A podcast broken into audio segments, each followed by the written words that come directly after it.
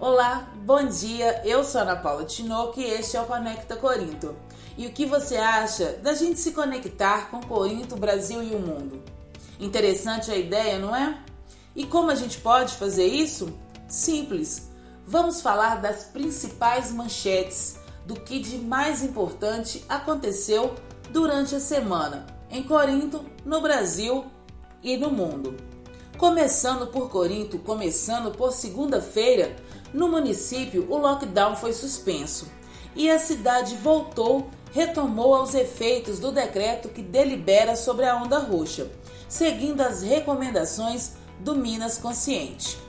Pulando para terça-feira, a Caixa Econômica Federal começou a pagar, começou a depositar a primeira parcela da nova rodada do auxílio emergencial e os primeiros a receber foram os nascidos em janeiro, que não fazem parte do Bolsa Família.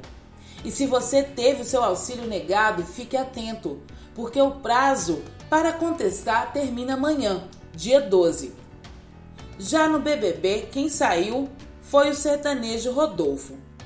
Quarta-feira foi o dia do Quarta Compete, que é a coluna da graduanda em Medicina Veterinária Gabriela Souto.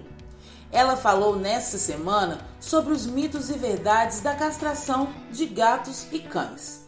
E não perca, porque toda quarta-feira tem uma dica bem bacana da Gabi, da Gabriela Souto, aqui no Conecta Corinto. Os idosos com 69 anos foram vacinados em Corinto. Segundo informações da Secretaria de Saúde, 167 doses foram aplicadas. Quarta-feira, dia 7 de abril, foi o dia do jornalista. Um abraço e um beijo para todos os colegas de profissão.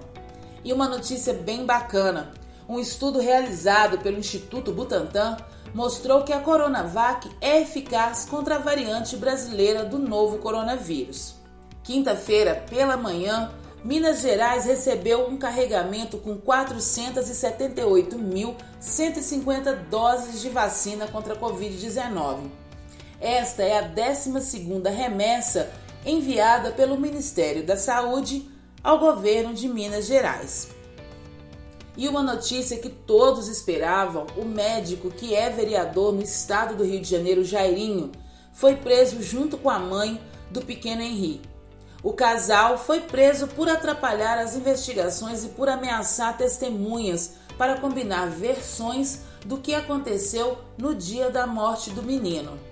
Ainda durante a quinta-feira, houve outros desdobramentos sobre o caso. O delegado responsável pela investigação disse que a investigação continua, mas que já existem provas suficientes para assegurar que a morte do garoto no dia 8 de março não foi um acidente e sim um crime duplamente qualificado com emprego de tortura e sem possibilidade de defesa da vítima. Caso chocante, crueldade extrema. Na sexta-feira, outra parcela do auxílio emergencial foi depositada pela Caixa Econômica Federal. Desta vez, quem recebeu foram os nascidos em fevereiro que não fazem parte do Bolsa Família. Outra notícia que pegou a todos de surpresa foi a morte do príncipe Philip. Ele era casado com a rainha Elizabeth II. A causa da morte não foi revelada. Corinto, um homem foi preso durante a madrugada de sexta-feira. Segundo informações do tenente Emerson da Polícia Militar, o homem é suspeito de cometer vários furtos e arrombamentos pela cidade, principalmente no bairro Central. O suspeito foi preso em flagrante e encaminhado para a delegacia de Polícia Civil. Ontem, sábado, Minas recebeu medicamentos para o kit intubação. Né? Uma notícia aí para tranquilizar todos.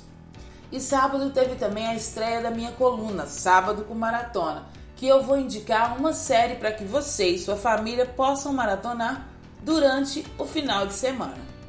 E é isso, pessoal. O Conecta Corinto fica por aqui.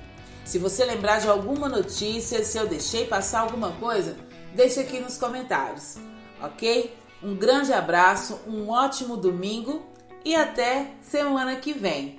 Eu sou Ana Paula Tinoco e este é o Conecta Corinto.